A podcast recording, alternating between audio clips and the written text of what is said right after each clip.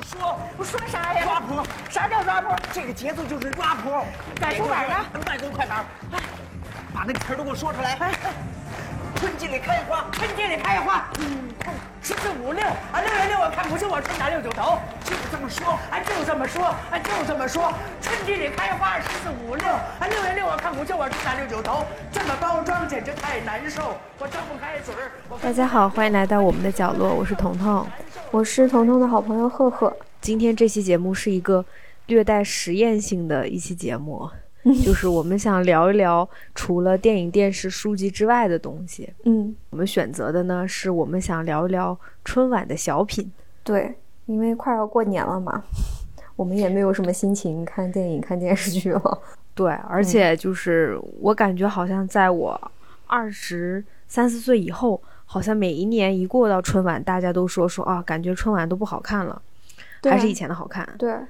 嗯，然后这几年越来越是你这种感觉，就过年的时候，春节联欢晚会只是当个背景音乐在那放着，也没人看，不会像以前什么万人空巷的时候。对，以以前就是其实像我们家就是大家都在忙着。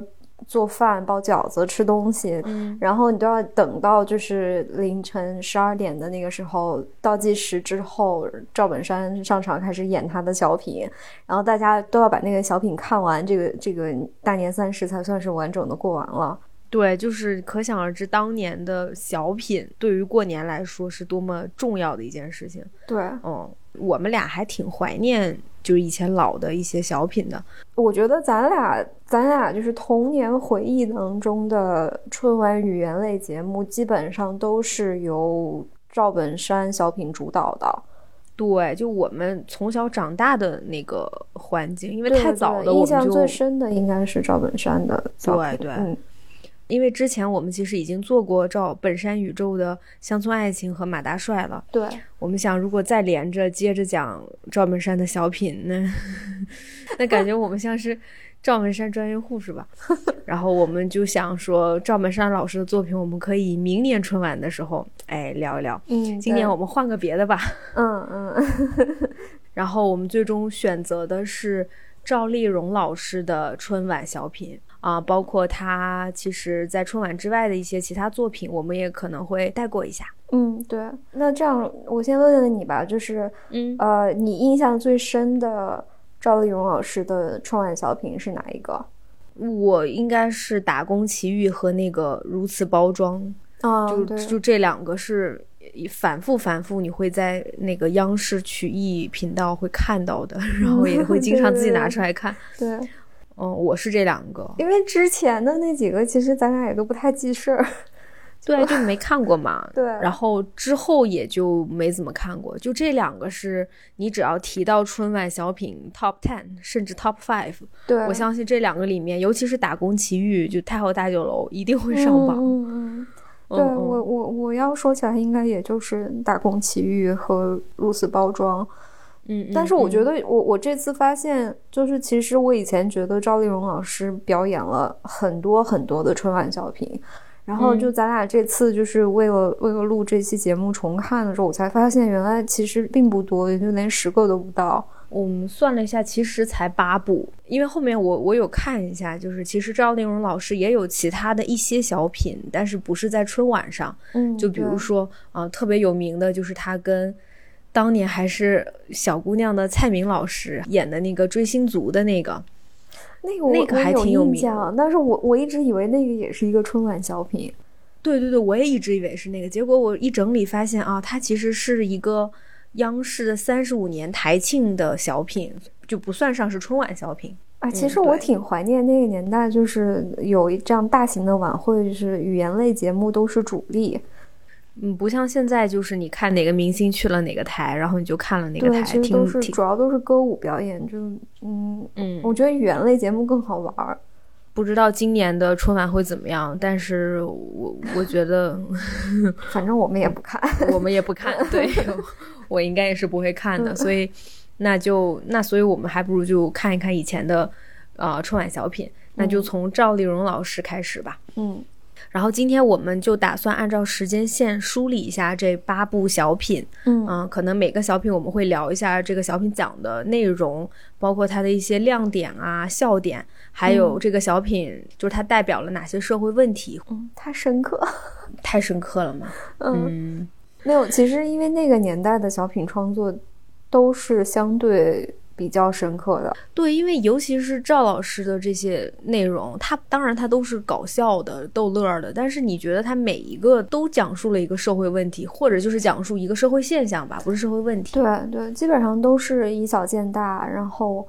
嗯，他看起来非常的不着痕迹，但是其实他的他的思考和批判都是具有一定深度的。那要不咱们就开始吧。嗯，开始吧。第一个，也就是一九八八年，叫做《急诊》，嗯它是由赵丽蓉老师还有游本昌老师呃来来表演的，嗯，还有一个母亲的角色啊，叫叫王丽云。王丽云老师现在是这个国内很多电视剧里面那个婆婆妈妈专业户。嗯，然后这个急诊这个故事，我印象中好像都没看过，你看过吗？没有呀，我们俩还没出生啊。但我就说后面那些节目里面有播的时候，我好像也都没看过，因为真的挺老的。这个小品相对其他赵丽蓉老师的其他作品来说没有那么出名，因为我觉得嗯还没有体现出来她的那个风格。就这个急诊，大概他的故事讲的呢，就是一个南北组合的家庭吧。这个姥姥就是这个外婆是北方人，这个爷爷就是由本昌老师扮演的这个爷爷是一个南方人。他们的孙子，也就是他们唯一的一个孙子或者外孙子，叫王蛋蛋。啊，生病了，所以这一对这姥姥和爷爷就非常着急，来到医院等待孩子出来之前，他们就互相交流养孩子的经验，嗯，就是很宝贝这个孩子。最后，当这个孩子出来了以后，你发现是个壮硕的小胖墩儿，然后说这个孩子营养过剩。对，就是之前他们说分析了一系列的问题，就小朋友成长需要营养，小朋友不能太累。小朋友，嗯嗯、就是就是要很精心的呵护这个孩子，然后最后他其实最大的这个悬念就是这个孩子被呵被太精心的呵护了，有点 营养过营养剩。过剩。其实赵丽蓉扮演这个北方姥姥的形象啊，在这里面你就能看出来有一些端倪，就是她比较的朴实，嗯然后你觉得她不是一个受过高等教育的这么一个姥姥，嗯，嗯，然后这个南方爷爷应该是生活水平稍微好一些的，就是听口音应该是广东人。广东人，对对嗯，对，尤本昌老师的广普说的特别好。对，非常厉害。我我其实我说心里话，我觉得这个小品里面尤本昌老师是压过赵丽蓉老师一头的，对，就是在这个人物塑造上啊。对，但他一看就是从那种就经济比较发达，然后人们的思想比较开放的那些地区来的。但就大概是这么一个故事吧。嗯，有什么笑点呢？我我是觉得这个这个剧本它没有给赵丽蓉老师很大的发挥空间，他还是把赵丽蓉老师的这个角色当做一个刻板印象中的姥姥或者老年女性去塑造的。嗯嗯嗯嗯嗯，我记得他唱了一小段歌，但只唱了一句台词，但是也没有表现他其他的，才艺就，是比如说动作啊，嗯或者是他嗯评剧上面的那些。对，就是一个、一个宝藏演员，但是他演了一个非常过对他来说过于简单的角色。嗯，对，比较平面的，嗯所以这是一九八八年他第一次上春晚主演的一个小品吧。对，然后那我们就来到一九八九年，哎，这一个小品就比较有名，相对比较有名了。这个我以前就看过。对，这个重播过好多次了。对对对，这个就叫做《英雄母亲的一天》。嗯，就这个小品的故事也比较简单吧，大概就是，呃，侯耀文老师扮演的是一个电视台的编导，然后嗯他是要来这个赵丽蓉老师扮演的这个老太太家里面，对她进行呃拍摄和采访。这个赵丽蓉老师的这个角色，她的儿子是见义勇为。哦，见义勇为啊，对，就反正嗯他的儿子是这个所谓的英雄，然后电视台想到了一个方案，就是我们要去采访英雄的母亲，然后做一期节目关于这个母亲是怎样培养一个英雄的。但是嗯这个中间的误会点就是赵丽蓉老师扮演的这个老太太呢，她她她这一天当中最大的一件事是她要出门去买豆腐，然后她就没有时间接受这个采访。嗯嗯嗯，反正就是通过一系列的这种鸡同鸭讲的误会，才产生了很多很多的笑点。最经最经典的应该是那个司马光砸缸吧？对对，那那个真的是很很逗，就是从这个买豆腐和这个导演要给他设计脚本，其实是形成了一个闭环的。因为最开始我们就知道这个英雄母亲着急买豆腐，你你买豆腐嘛都是上午买，下午真的就卖光了，就下午就馊买豆腐就是。一上午。对啊，就是你捡豆腐嘛，叫嗯嗯它就会嗯划一块儿一块儿，然后那个汤汤水水儿一块儿拿走。所以这个母亲一开始她一出来就说我着急买豆腐，然后到最后她使了一个招儿，把这个把这个纪录片导演给骗走，不是纪录片，就把这个导演给骗走，然后赶快拿着他的小铝盆儿，说我赶快去买豆腐，就是一个很完美的闭环。其实就是纪录片，我们这以前、啊是吧嗯，我们电视纪录片都是这么拍的。就是这样，对。然后他这个，对他这个笑点，其实就是这么一个着急买豆腐的大娘碰上了一个已经写了脚本的导演，然后这老太太也也也看不懂，可能也不识字，然后就说不对，行，就是他，他可能本来想好了一套拍摄方案，但是到了这个老太太这儿，发现老太太行不通，老太太不会讲司马光砸缸的故事，所以你你就得现场去根据这个人物改拍摄方案。嗯。然后这搞笑的就是这个导演几乎没有灵机应变，他就是还是按照那套说老太太，你得配合我，你给我演，嗯因为你有人设嘛，你有嗯英雄母亲的人设，那你这个人设就不能按照你那套来，你得跟着我这套来。所以其实就是一个因为沟通理解出了偏差产生的这么一个笑料。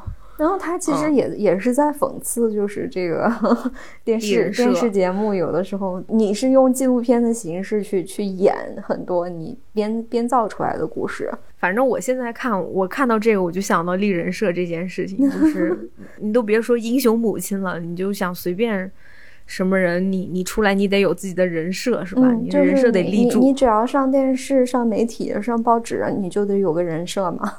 对啊，然后这个英雄母亲的一天的几个高潮点，一个就是司马光砸缸，还有一个就是他其实这是第一次真正给了。赵丽蓉老师一个机会让他表演唱歌跳舞，他他唱那个他跳那种像老年 disco 一样的，嗯，然后唱那个《昨夜星辰》，嗯当年很火的一首歌，嗯，那还是那种评剧跟流行音乐的融合，这应该是他第一次出现这种他的一个创新。对，因为赵丽蓉老师是资深评剧名角，她的唱念做打，她她在台上的那个表现力、身段，她的她的嗯那个、呃唱腔，真的是大师级别的。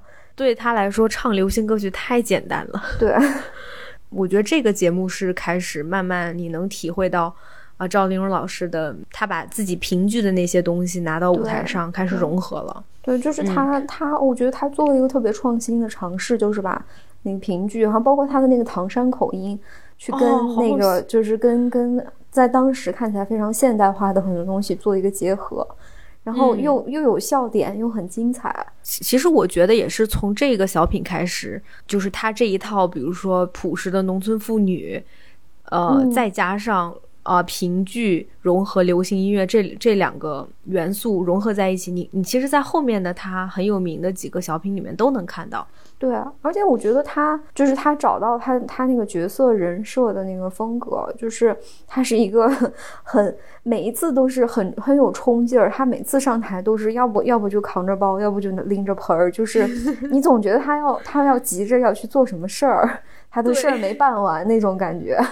对对对对对对对，其实这就是笑点的来源啊，就是我要在干这个，你在跟我弄这，就鸡同鸭讲。那那我们就可以接着聊下面一个，跟这个有一点点像啊、就是九二年的这个小品叫做《妈妈的今天》。嗯，这个小品比较特殊的呢，是他第一次跟巩汉林搭档，嗯这也就是奠定了后面他跟巩汉林长期的一个合作关系。黄金组合。对对，但其实我觉得这个《妈妈的今天》已经就非常精彩了。对，就是我们这一次复习完这差不多十个小品，这个妈妈今天是我最喜欢的。哦，是吗？我刚想跟你说，他应该也算是我的前一一两名了。嗯我都不记得原来我喜欢的那个笑点全都是这个小品里的。对，他包袱之密集，让你这瞠目结舌，真的。对，因为他呃，在这个里面，《妈妈的今天》里面，嗯，赵勇老师没有什么机会去真的去唱。嗯，你说像之后什么那个如此包装或者打工奇遇，有很多依就是靠依赖唱段去去把这个情绪推向高潮。但是《妈妈的今天》它基本上全部都是呃，他所有的包袱什么的都是靠语言来抖的。嗯，对，而且我特别喜欢这个的是，他讨论的议题到现在拿来都是很时髦的一些议题，非常时髦。哦，对，反正我们、我们先大概讲一下这个故事吧。嗯嗯啊、这个故事呢，其实就是讲赵丽蓉扮演的这个老太太，嗯她是一个单亲母亲，嗯然后她呢是有一个固定的舞伴搭档，就是他们老年会会会会跳舞吧，交交谊舞，叫做张大爷，嗯就是李文琪老师扮演的。嗯然后他的儿子呢，就是这个巩汉林扮演的。然后儿子回家的时候，他不小心听到了这个母亲跟舞伴张大爷的聊天，然后误以为这两人在谈恋爱啊。于是这儿子特别开心嘛，就很鼓励他母亲。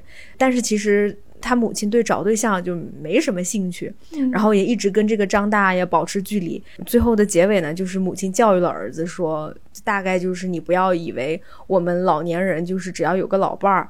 嗯，就是吃好吃饱穿暖就好了。我们也是需要精神追求的，对，大概就是这么一个故事。嗯。但是他其实真正就是细推起来，里面一波一波全是笑点。对，我们可以分析一下这短短十分钟啊，嗯就一开始一一两分钟的时候，呃，因为我们听到了赵丽蓉跟李文琪两个人的对话，我们可能跟这个儿子一样，都误以为啊，他俩应该是偷偷谈恋爱，不想让儿子知道。嗯，结果后来我们再听，发现哦，不是，他们俩真的就是单纯的舞伴儿关系。对，但是儿子进入了，哎，儿子误会了。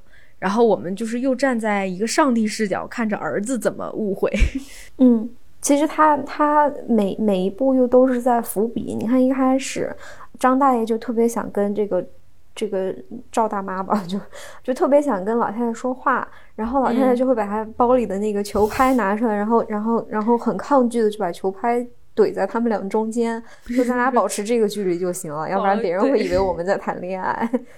对对对，就张大爷说的话也特别的模棱两可，然后让他儿子更以误会了，说：“哎呀，妈妈你就告诉我吧，我嗯特别喜欢你谈恋爱。我特别喜欢那个呃少女珍珠霜那个点，哦，对，哎，我们说说少女珍珠霜吧，哇，我都惊到了。对，就是呃，赵大妈第一次把张大爷打发走以后，然后她回家发现她儿子在家，她儿子就说：“啊妈，你是不是谈恋爱了？”他妈说：“没有。”谁说我在谈恋爱？然后他儿子说：“你还说你没谈恋爱？你都用你都用上这个了，就是护肤品。对，然后老太太说：“啊，珍珠霜啊。”然后他说：“不对，你少说了两个字，这是少女珍珠霜。对，然后就这“少女”这两个字儿把老太太气炸了。她说：“我跟你讲，我最讨厌‘少女’这两个字儿，好像我们这上了年纪的就不能用化妆品一样，就不能护肤了。就是为什么没有我们老年人的化妆品，什么都是要少女少女？嗯然后你们为什么忽略我们的老年人的化妆品？你们也忽略我们老年人的精神追求啊？你以为我们就是找个老伴儿就好了吗？不，我们我们要老树生新芽。就每个老人都有我们每个老人的追求，都有个体差异的。你你都不了解你妈妈我，嗯，这么这么鲜活的一个一个女性 老中老年女性形象，我觉得我已经很多年没有看见过了。是啊，你而且这是二十多年前的一个小品呢。你说你现在你其实去市市面上，你还是看到各种少女霜啊，不是少女珍珠霜，但是它的打的广告都是就是拥有婴儿般的肌肤。对啊，就是就是少女感这个词经，这这已经二十年过去，三十年过去了，还在困扰着所有的人啊。是啊，就所有的人，你三十岁也得追求少女感，四十岁也得追求少年感，就好像老年人就是那种枯树皮的感觉吗？难道？对啊，就是她，她这个老太太，她她会护肤，嗯，她会她会呵护自己，但她护肤嗯不是为了，嗯、就是去除自己的皱纹或者找回嗯自己的少女感，她护肤就是为了照顾好自己，为了自己开心。他去跳舞，他去结识新的朋友，也不是为了找一个另找一个老伴结婚，他就是为了充实自己的精神生活。对呀、而且你说他多么新潮，就是可能我相信那个岁数的很多老太太在当年都不知道什么是 tango，嗯，他都他儿子都不知道什么是 tango，他都跟着说你你你连堂个儿都不知道。我特别喜欢，我从小就特别喜欢。从我第一次看到这个照片，我就特别喜欢堂哥这个笑点。对我也是，而且他当时他说好，儿儿子我来教你，嗯就堂客就是趟啊趟着走，三步一窜，两两回头，对对五步一下撩，六步一招手，然后你再趟啊趟啊走。你现在只要说谁在跳探戈儿，我相信可能百分之八十的人都会唱出这首歌吧。对暗号嘛，堂哥是就对啊是堂上堂着走，他一跳就是堂哥，别人一跳真的就像鬼子进村儿。鬼进村儿，而且他这个特别可乐的，就是他带着他儿子一起跳，嗯，嗯，然后他儿子跳的跟个鬼子进村儿似的，嗯，然后还有后那个，还有就是就是他拿那个羽毛球拍打他儿子的时候，他儿子说啊根本就不疼，然后他们，嗯然后羽老师说那可能有内伤 呢。好损啊、就就是我我没有想到这这些笑点其实是从这个小品里来的。对啊，包括他其实还提了那个，就是什么男女混合双打，比如他儿子说啊，你你是女子单打还是双打？他说啊，我双打。他说哦，那你是男女混合双打呀？男男女搭配搭干活不配干累活不累，对啊这样也是在我不知道是不是这是第一次出现，反正这里面有提到，我就觉得哦，还挺有意思的。真的，整个十分钟语言的包袱，还有他的动作形体的包袱，包括他还有唱歌，非常的充实。而且应该是在这个这个小品里面，我觉得是赵丽蓉老师那个角色的形象就终于固定下来了。嗯嗯嗯，你喜欢想要发挥余热的这么一个退休老年妇女的形象，对，嗯，就很就充满了能量。那几年的赵丽蓉老师可能确实相对来说比后面身体要好一些。嗯，你可以看，你可以能看看出来得出来，就是他他在这个小品的时候，他他坐坐椅子还是相对就是轻松一点少。的。之后、嗯。他会演演个一两分钟就需要坐下来，但是他做的动作是比较慢的，就是那个时候他也可能腿脚就没有那么好了。腰不好了，嗯，嗯，然后这个时候你看他跳那个探戈，真的要比巩汉林跳的好好很多，嗯特别有劲儿，然后哗那个小那个小腿，然后脑袋一扬啊，特别起范儿，嗯。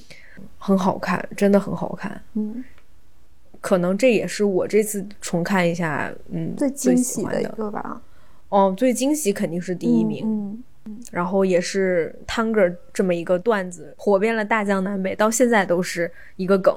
是吧？我我希望现在还是一个梗，要不然好我像觉得是，们有点反正跟我同反正跟我同龄人都都是这样子的。嗯我我们这个年纪的，但我觉得现在零零后应该都不知道了。嗯，可嗯惜了，零零后去补补课吧。这个这个小品很可好看哦。对你，尤其是 想想想要学习探戈的，可以真的从赵丽蓉老师开始，让你作为舞蹈启蒙。对，那我那我们就下一个了，嗯九四年的吃饺子。这个我这次才是第一次看，我以前没看过，我也是哎，好像也没有很少重播。很这个，但它很少重播也是有理由的。相对来说，我觉得也是可能亮点稍微少一些的一些一个小品。我觉得它最大的亮点就是，嗯，奇葩说好像就是这么来的，对方辩友是吧？就辩论。嗯嗯 哦，我们说一下这个是什么故事吧。嗯，对，同样还是赵丽蓉还有她的老搭档李文启嗯啊、演了一对爷爷奶奶。嗯然后他们的孙子是一个呃，这个人叫王涛饰演的。嗯他大概讲的呢，就是这个过年了，然后奶奶要包饺子，可是这个孙子不愿意吃饺子，他就觉得过年老是吃饺子很无聊，他想吃窝头。然后这个奶奶就跟孙子举办了一个专业的辩论大会，就就过年吃饺子是否过于单调来来来辩论。嗯，也也这个小品大概也就是这样了，他他的那个说教性质比较强。对他大概就是说，反正老人觉得过去日子不好，天天吃窝头，现在日子好了，想可劲儿的吃肉。但是其实这个老伴儿和孙子都觉得天天吃肉太腻了，然后就其实就是这么一个很简单的故事，但是它好笑就是好笑在这两个人辩论。嗯，而且而且是由奶奶提起的辩论，但是总体而言，这三个角色其实都没有什么发挥的空间。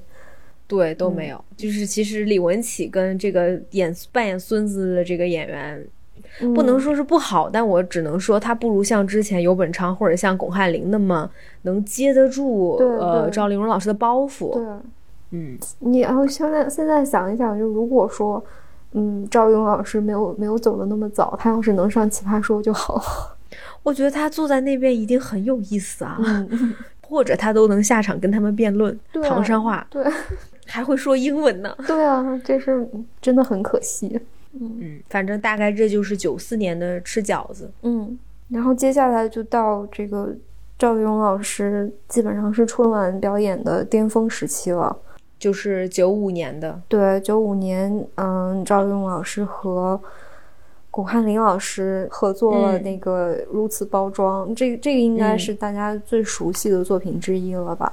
对，也许是通过去年的那个表演吧，他可能觉得还是跟巩汉林有。两个人搭档比较默契，而且他们两个站出来真的就像很像母子。嗯，虽然这个虽然如此包装和打工奇遇都不是讲如讲母子啊，那我们先说说如此包装吧。这个真的太火了，我们不需要介绍了吧？嗯，啊，零零后可能不知道。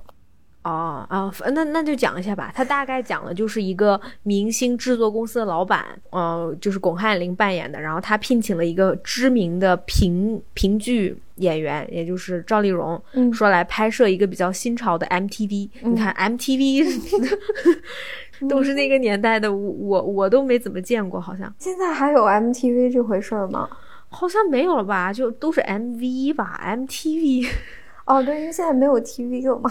对啊，就是 MV 嘛，没就 video，没有那个 television 那种，就这么一个故事。所以一个唱评剧的老太太，嗯，她本来是以为这些人是要让她好好唱评剧的，所以都是带了那些唱评剧的家伙。但没想到他们这个公司其实就是一种很粗暴的包装，让她学港台腔，包括什么语言包装、口音包装、服装包装，然后还让她签了一个霸王条款。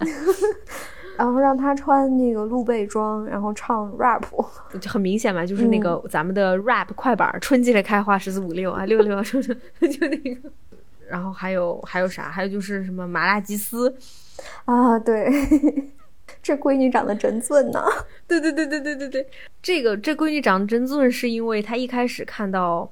呃，赵丽蓉一开始看到巩汉林这个角色，就模仿当年港台特别流行那种油头小辫儿。嗯嗯，对。他说啊，这个姑娘长得真俊呢。然后，然后他们就开始各个包装。我们先说就是那个语言包装，就是他觉得赵老师不能说唐山话，他得说港台腔。港台腔。对。嗯哼啊哈，还说什么？哎，还有什么？嗨。啊，对，嗨，拜。我觉得就是那个，就不不会，既不会说广东话，又又又不会说那个台湾腔的人臆想出来的那个港台腔。哦，就是很粗暴的一种，对对对，模仿。哦，对，他的名字也给他换了，说你得有艺名，说你叫玛丽基斯吧。然后他说啊，麻辣鸡丝。嗯，就就也是一个笑点。然后最后因为逼了他签霸王条款，然后老太太其实也不识字儿，就签了。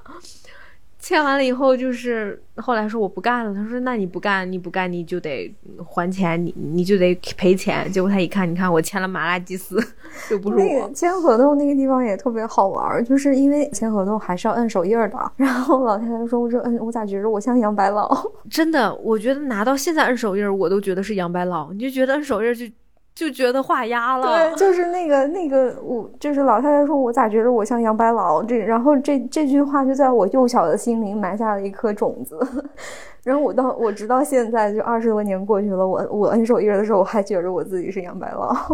你可能不摁手印，你拿你自己的这个章盖上去，可能能稍微好一点。就是摁手印，就是摁手印这件事情，对，你觉得就没有什么好事儿。你如果签字就只是签名的话，你觉得你是一个在谈生意的大老板，然后你一摁那个手印，你就觉得 我在卖身 葬父 那种感觉。就是他讨论的议题其实还挺辛辣的，就是我这次才注意到，就是这个公司的老板他想拍这个 MTV，其实他是想。借助这个来弘扬中华文化，对他要卖到国外去。对对对，他是想靠这个赚钱。嗯，这么粗暴的包装，其实既没有做的很时髦，又把这个咱们的国粹给糟蹋了。嗯，我觉得那种对对海外市场那种粗浅的理解，到今天还在，还还是一个问题。对。但是我说心里话，如果你真的能把这个做成春季里开花十四五六啊六六六，那我觉得也不错，这已经算挺不错的。如果你让赵丽蓉老师来唱来 rap 这一段是是不错的。我什么我伸不开腿，我嘴不上溜，你说难受不难受？嗯，对我我我记得我小时候跟我奶奶一起看过那一段的采访，就是当时就是嗯，郭汉林老师说赵老师其实是就是膝盖。有伤还是有有病痛，反正就是他那个你说难受不难受那一下跪的，其实是是他真的撑不住了。我出来的效果你以为是演出来的，但是其实是人真的问。对啊，你看巩汉林当时立刻特别紧张，哎呦，老太太赶快上去就嗯把他扶起来。他真的是架起来的。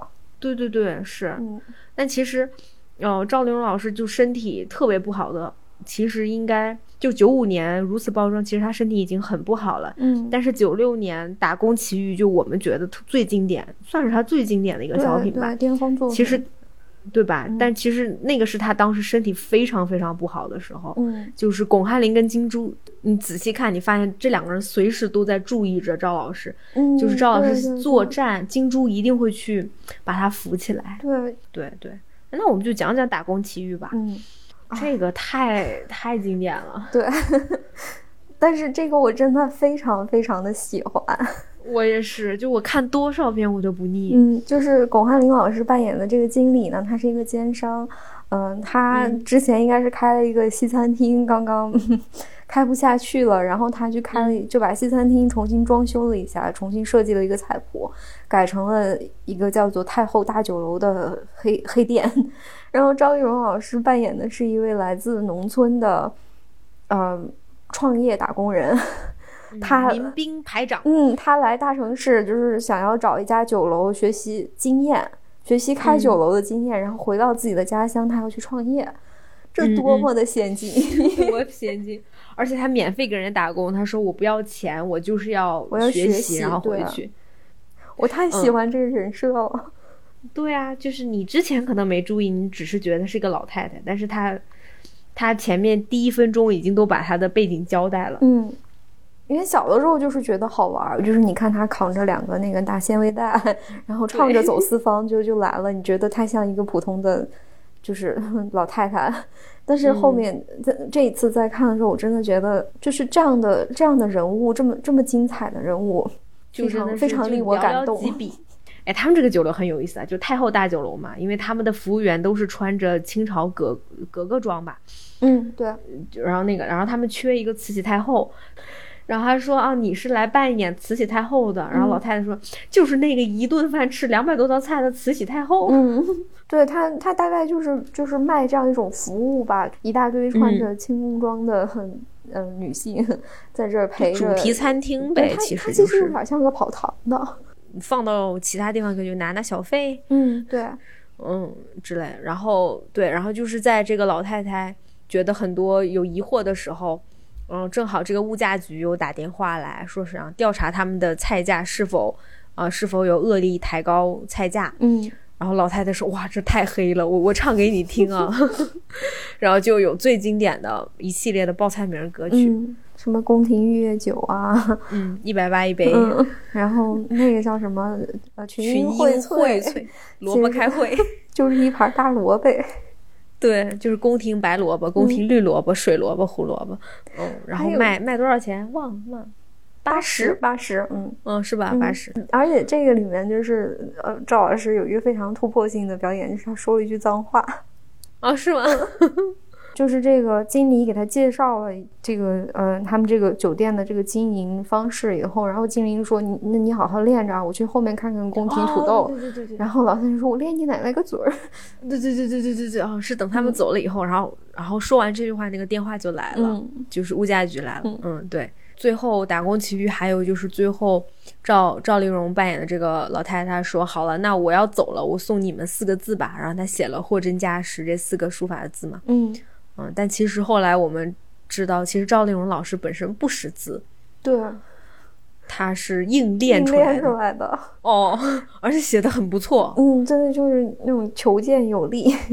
哦，对，然后她一气呵成啊，嗯嗯，嗯，我反正写不出来，我也写不出来，硬笔字我都写不成，写不了那么好。我硬笔字写不、写不出来，对，所以我觉得《打工奇遇》从各个角度来说，它不愧是巅峰之作，嗯就是立意也深刻，然后演员也到位，嗯然后他讨论的议题其实也很辛辣，嗯就是他讽刺那些黑心店家呀，包括找托儿啊，嗯，对。嗯但是你发现没有，就是像像这个《打工奇遇》和《如此包装》里面，它那种语言性的笑点，其实反而比《妈妈的今天》之类的少了。对，对，嗯，口条来说还是妈妈的今天要目前排名第一名。对，那我们再说说最后他两个小品，嗯，然后，嗯，赵丽蓉老师倒数第二次登上春晚，其实是在一九九八年。其实九八年为什么这个他这个小品《功夫令》啊没有那么印象深刻？嗯就是，第一点就是因为这个《功夫令》其实是一个替补节目，对，呃，是最后一刻被拉上来的，所以你明显感觉它非常的简单。对，它不像那种就是经过好几个月的打磨的那种剧嗯本，它看起来更像是一个比较就比较临时。它更像一个武术歌舞表演。对，然后两两位小品演员其实是就是负责串场。嗯，我觉得唯一的笑点可能就是巩汉林老师的那个什么模特儿拳，那 然后还有他们唱什么心太软，就改编唱心太软，嗯呃，真的就可能像一个歌舞表演吧。嗯然后另外一点说，除了这个节目，是因为九八年那一年真的是竞争力太强了。你看有相约酒吧，然后还有好好像其他的小品，当时赵本山已经出来了。反正九八年的语言类小品竞争力非常强。其实就是九八年、九九年，慢慢应该就是一个新老小品类一个接棒了。因为之后我们慢慢就知道，基本上那几年就是赵老赵本山老师统治春晚对，因为其实九七年赵本山老师和范伟老师就合作《红高粱模特队》了。红高粱模特队嗯，嗯，我觉得在某种意义上不输，其实不输《打工奇遇》，对就是对，那个他也非常的，对也有辛辣讽刺，嗯，也很热闹，也够热闹。也有点像那个呃如此包装里面的，比如大家喜欢抄港台的、模仿港台的 这种明星，范老师，范老师对，再见了范老师，我得去造型儿。对，就是其实九八九九年慢慢的，赵丽蓉老师也是因为年纪的关系，慢慢的嗯。她可能没有办法像之前那样表演了。嗯。嗯，因为其实春晚的那个排练真的非常非常的折磨人。他最后一个，我们就直接说吧，那个最后一个小品是老将出马，嗯是一九九九年的。嗯嗯，之后赵丽蓉老师是二零二零零零年去世的吧？两千年去世的，，所以两千年对，所以其实九九年的这个老将出马已经是他最后一个作品了。嗯对，嗯，然后也没有太多的水花。嗯，就就老将出马，其实是我这次是第一次看。哦，我看过好几次。哦，真的吗？嗯，呃，因因为我记得这个小品，我应该是直播的时候我就看过，因为我记得那一年我跟我妈一起学唱那个《泰坦尼克号》那个主题曲。哦，对我是我没有完整的看过，我只知道那个什么点头 yes 摇头 no 来是 come 去是 go，嗯嗯嗯，就是就就是那首歌，我没有完整的看过。我特别喜欢那一段，就是就是张老师说，就我这身功夫在屯子里面打遍天下无敌手。然后，然后那个广汉林说：“啊、我要让你跟泰森对打。”老然后老太太说：“我怕他，我怕他咬我耳朵。对对对，因为那那个时候泰森的事情刚刚出来嘛，然后你说他多么国际接轨，其实老将出马就是一个跟国际接轨的这么一个故事。对，就是、就是这个呃，广汉林老师扮演的这个人物应该是新任的村主任吧？村主任嗯，继任的村主任。然后他请这个赵丽蓉老师扮演的上一任村主任老将出马来帮他们嗯完成这个迎接外宾的这个任务。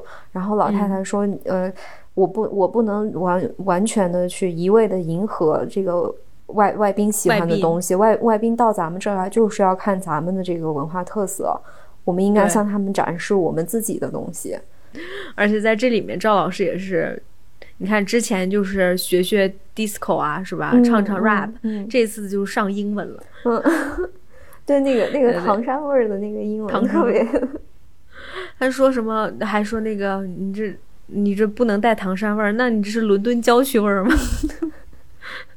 就伦敦味儿就是伦敦味儿，对，就很好玩儿。嗯然后嗯，包括还有后面就是跟泰森啊，就是他们 P 的一个宣传画上，嗯就 P.S 了，就是赵老师跟泰森对打，然后反过来就是金珠和巩汉林泰坦尼克号。在在拖拉机上泰坦尼克号，在拖拉机上泰坦尼克就是嗯，就是迎合了时尚现当时的潮流，嗯并且还保留了中中就是中国特色。对，嗯，对，就是一个还挺混搭的这么一个小品吧，很嗯 fusion。嗯，你这样看起来，就他的赵老师的很多作品其实都非常的 fusion，而且都是走在时代的最前沿。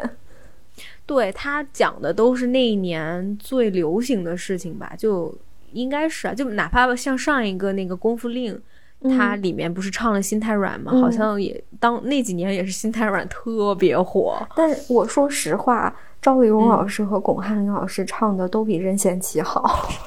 是啊，而且你记得当时我们看的时候，下面还给任贤任贤齐一个镜头，他就在下面拍手，而且我觉得他们改编的很好，嗯 就是那个词儿改编的很好，嗯嗯，就是就是母子之间的对话嘛，就是哎呀，你就是心太软啊，你所有的辛苦都自己扛啊，妈妈啊，就那种。有趣一些吧，就是、嗯就是笑点多了一些。对对，嗯，那其实这也就是他所有的八个春晚小品了。说起来真的非常的可惜，就如果说他能更早的登上春晚，或者说他的。嗯，身体健康状况如果允许的话，我们其实可以看到更多就是这种又新潮又充满能量、特别有趣的这种老太太的角色。嗯，说到老太太，我真的觉得她是最好玩、最有意思、最值得发掘、最能给我们带来惊喜的老太太角色。嗯好，好像近十年我都没有再看到像她一样可爱的老奶奶。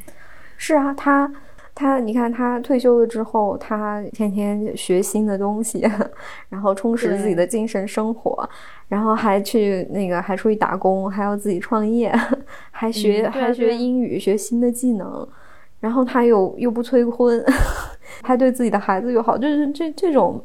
打破刻板印象的中老年女性的角色，现在我觉得真的是越来越少了。要么就是慈母是吧，就特别慈祥，嗯但是其实他们没有什么表现力；要么就是爸妈妈妈催婚，嗯，就是婆婆嘛，有就是婆婆啊，或者就是刁婆婆，就是就是就是很刻板印象。但是现实生活中，嗯，也有很多很有意思的老年人啊，啊他们很酷啊，对啊对吧？就像我们上次说《玩珠》里面那个妈妈，我们就觉得很可惜，就是因为那个妈妈一样也是非常酷的、嗯，很飒嗯的一个妈妈。嗯，就是很少，我觉得很久没有见过那种，就是她是一个她是一个中老年女性，但她不是她的生活不是只有她的孩子、她的家庭，她的生活的中心是她自己。嗯嗯嗯嗯，没错。嗯，那我们这就是全部的小品了。嗯嗯，但是其实赵丽蓉老师除了小品，还有很多的那个电影和电视剧作品。嗯嗯嗯，对。哎，说到电视剧，我以前看过一版那个《梁祝》，里面嗯。就有赵老师，他演啊？了一个啊，他演了一个阿阿婆，《梁祝》的电视剧啊，内地港台好像一起合作的一个《梁祝》，哦。然后他的那个呃，所以演那个梁山伯的是罗志祥，祝英台和马文才都是香港的演员。反正就是大概就是那么一版《梁山伯与祝英台》吧，然后我在里面看到过，嗯，赵丽蓉老师，我印象最深的是那个呃《西游记》里面的那个王后，她有演吗？她有演《西游记》。记得了呢。车迟国的王后，是国发生啥事儿我不记得了，但是我就我记得有她。我那个时候又又就幼小的心灵又被她震撼了，就是她好漂亮啊！在小那个春晚舞台上，你看见她都是基本上都是一个形象，就是那个嗯背着两个那个大的那个纤维带、尿素袋，嗯把头发会盘盘发，然后她揪她会总会穿那个穿一个马甲。就是嗯。就是老太太北方老太太那个标配嘛，嗯嗯嗯，然后她，但她那个里面就在《西游记》里面超漂亮，因为八几年的话，她还挺年轻的，嗯当时啊、而且因为她角色是一个王后啊，就是就雍容华贵，因为她毕竟是唱，她是评戏名角儿啊，对啊她她年轻时候是很美的。嗯，就那样扮相扮起来特别好看。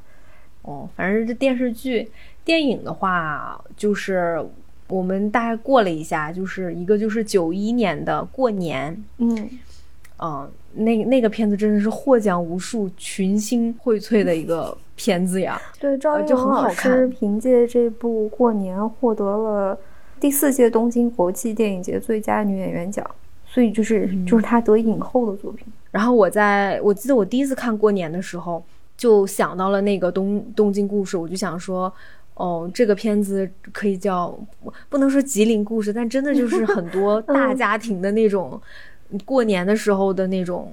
你会有的，可能没有这么夸张，因为他讲的就是一个北方的小城，应该就是吉林，然后他们一大家子十三口人，嗯，他父亲在外面工作了一年，然后拿了很赚了很一笔钱，嗯。然后这些孩子在年在过年三十的时候都没有回来，然后大年初一全部都回来了，嗯。但所有人都是心怀鬼胎，都是看着他爸爸这些钱，然后前前后后或明示或暗示的跟他爸爸提说我们要钱，嗯。然后最后就在那个年夜饭，不算年夜饭，就是大家在吃火锅的时候，各种的争吵全部都爆发，最后这对父母非常的难过，然后离开了自己的家。还还挺那个黑暗的。对，就很黑暗。就虽然是过年，但是我不太推荐大家过年的时候看。哦，今年情况不一样，今年可能有很多听众就不回家过年了。然后，如果想给自己添添堵的话，可以看看这部电影。对对对，或者如果你觉得你今年不能回家过年，觉得很遗憾，那你也可以看一下就。找一找回家过年的感觉。对对对，因为这里面真的明星太多了。嗯就我随便说一说，就是他男主演李保田，然后嗯赵丽蓉，嗯然后大哥扮演大哥的是六小龄童，嗯大嫂是丁嘉丽，嗯然后这个小儿子是梁天老师扮演的，然后大姐是王云老师，大姐夫是葛优。然后这个，然后这首，然后这个电影的主题曲是腾格尔老师演唱的，啊，真的 真的，就这群是星荟是蒙古萃啊！风的吗？还是不是，但是你能，你你一听就是腾格尔老师，但他不是蒙古风，他是那种很苍凉的山歌的感觉。哦哦所以在这么强的阵容底下，其实赵丽蓉老师的这个角色，呃，不是说特别出彩，因为确实没有给他太多发挥的机会。就又把它写成一个 慈母了，慈母？哦，对，慈母，嗯，那可以过年的时候可以看一看。对，今年可能看，反正我已经看完了。那我留着年三十再看，哎呦我，那那你要小心，你得做好心理准备啊。或者初一再看。然后就还有一部电影，嗯，是赵老师主演的，就是一九九三年的这部，叫做《孝子贤孙伺候着》。嗯，这个电影我第一次看的时候，就是很小很小的时候回回我爸爸老家过年，然后在、在那个时候电影频道会播嘛，我我是那在那种情况下看的。然后嗯。之后、每一次就是听说谁家的老人去世了，我就觉得那个老人是就就装装死死的，然后、哦就是因为这部电影，对。这部电影特别强的一点就是陈佩斯和赵丽蓉老师的一个搭档，对啊，就是两大喜剧嗯天王跟天后的搭档嗯。这才叫神仙打架了。他跟顽主有一点点像，就是虽然他年代久远，但是我真的很推荐所有人去看一下，真的很好看，很好 看，嗯非常有意思，就而且很搞笑。嗯就他大概故事讲的就是，就陈佩斯扮演的这个叫陈二小，然后他跟他的舅舅都是从事那种呃白事的，对，那他他舅舅是一个嗯，那叫什么呀？旧旧时代、对对旧风俗的那种白白事专家，所以他嗯。嗯，而那个陈二小他的他其实是民政局的工作人员，他的嗯。主要的工作任务就是打破旧风俗，推行火葬，嗯，所以他跟嗯他舅舅就是 针尖儿对麦芒。然后比较逗的就是，嗯，因为他们的母亲赵丽蓉扮演的这个陈母，她年纪比较大了，然后她特别怕她儿子把自己给火葬了，嗯，所以她就装死。而且就比如说你看电影的那个简介，他说就是这个老太太。就陈陈小儿他妈妈，她就是她是在那个舅舅的撺掇下决定装死什么的。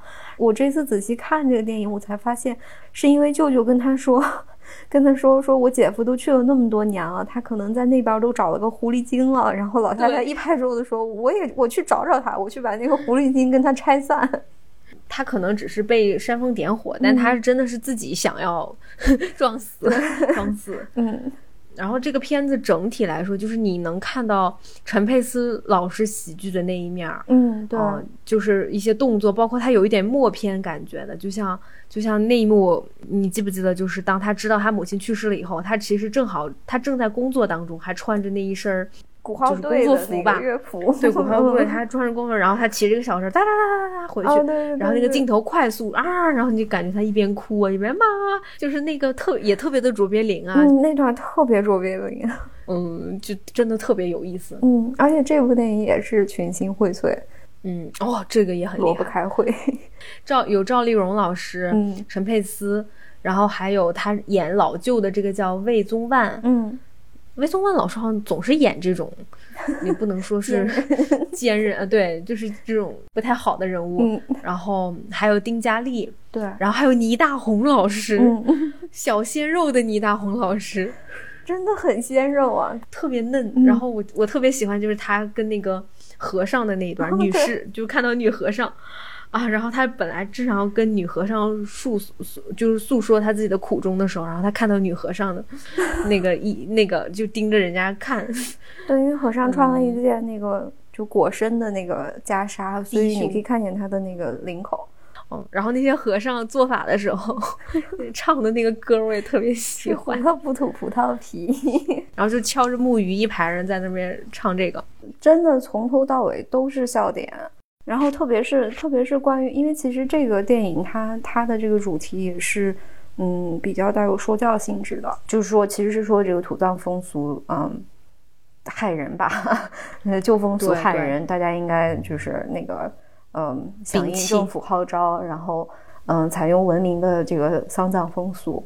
嗯，但是对。他他就是他里面塑造的那一系列那个土葬风俗的那个人物都特别特别有意思，像 那个算命先生，哦，对，算命先生真的好多笑点啊！哦，就对，他说我是我是从事生命科学预测咨询工作的，他跟那个赵云老师算命说，呃，要不咱们听一听电脑是怎么说的？然后他拿出一个那个黑白游戏机，然后开始玩俄罗斯方块。然后赵丽蓉老师真信了，对，然后他就他就玩玩，他就让那个俄罗斯方块自己在那调做，然后最后不是那个就 game over 了嘛？然后那个音效一出来，他说完了，你老公在那边找了个狐狸精。对对对对对对对。然后还有好，哎，这里面是不是有那个王明水医生啊？对，就《玩主》里面，这个这里面有一个就是比较经典的那个场景，就是嗯、呃因为因为赵老师扮演的这个这个老人老太太，她是躺在她自己那个棺材里面的。然后那个《还珠》里面扮演王明水医生的 那那个那个演员，他的角色就是他带了一一盘绿豆糕 来给老太太上供，然后他那个绿豆糕就是他他一低头上香，再一看绿豆糕最上面那一块就没有了，其实是老太太从棺材里面偷偷拿去吃了，他就觉得他受到了那个接收到了来自老太太的那个讯息，然后、然后从兜里面掏出了一沓那个冥币，说老太太在问我要这个，嗯，我觉得这个片子像一个长版的，就是一个大型的小品，对对。呃，起承转合，最后有一个大结局，完美的大结局。对他的那个他的世界观，他的喜剧的逻辑其实还是小品化的，是舞台化的。但是，嗯嗯但是你放在这里面又不又又不会显得特别的突兀，反而你会觉得很很有趣，你是可以接受他的这个世界观的。然后这个片子相对于过年来说，更能体现赵丽蓉老师的演技，对，嗯、就是她的台词功力啊，包括她各种坐天坐地的那种。就是她是一个会跟你。嗯，会撒娇、会无理取闹的老太太，但你不会觉得你不会觉得突兀，你会觉得这个啊，这个老太太真的太可爱了。其实我是更推荐孝看那个《孝子贤孙伺候着》，就过年真的有点沉重，真的太沉重了。嗯，我也我也强烈推荐这部电影。我们差不多把赵老师的除评戏以外的作品、影视作品梳理了一下。嗯其实关于赵老师的平生，嗯，如果有些纪录片啊，大家其实都可以找来看看。就是其实赵老师年轻的时候还挺苦的，他也是一个很传奇的人物。对，然后也有很多呃巩汉林老师、金珠老师他们的采访，因为他们是跟赵丽蓉老师非常亲密，嗯都算家人一样的合作伙伴了。嗯，二十多年过去了，我们真的非常怀念赵丽蓉老师和她塑造的这些特别特别鲜活、有趣的角色。就以至于我们这快过年了，我们把这些小品拿出来重看了一遍，二十年前的重看一遍。对，而且我们立的 flag 是明年，如果我们这个还还会录春节的话，我们可能会把其他的小品啊、也都拿出来聊一聊。嗯就比如说赵本山老师啊、范文老师他们的，嗯，还有像陈佩斯，太太难了。就是我们尽量吧，嗯我我们尽量可以之后，嗯，每年过年可能想想点什么东西、嗯 聊一聊。嗯那我们这就是我们今天的节目啦，嗯感谢大家的收听。感谢收听。对，嗯祝大家身体健康，新春快乐。嗯，我们下次再见，拜拜。拜拜。我交叉你也看着，哎，看着呢。什么叫堂客？哎，记住了，堂客就是趟着走，他他他趟着走，挺胸收腹，把腿儿抻起来，踏踏。堂客就是堂啊堂哥走，三步一窜，那么两啊两回头。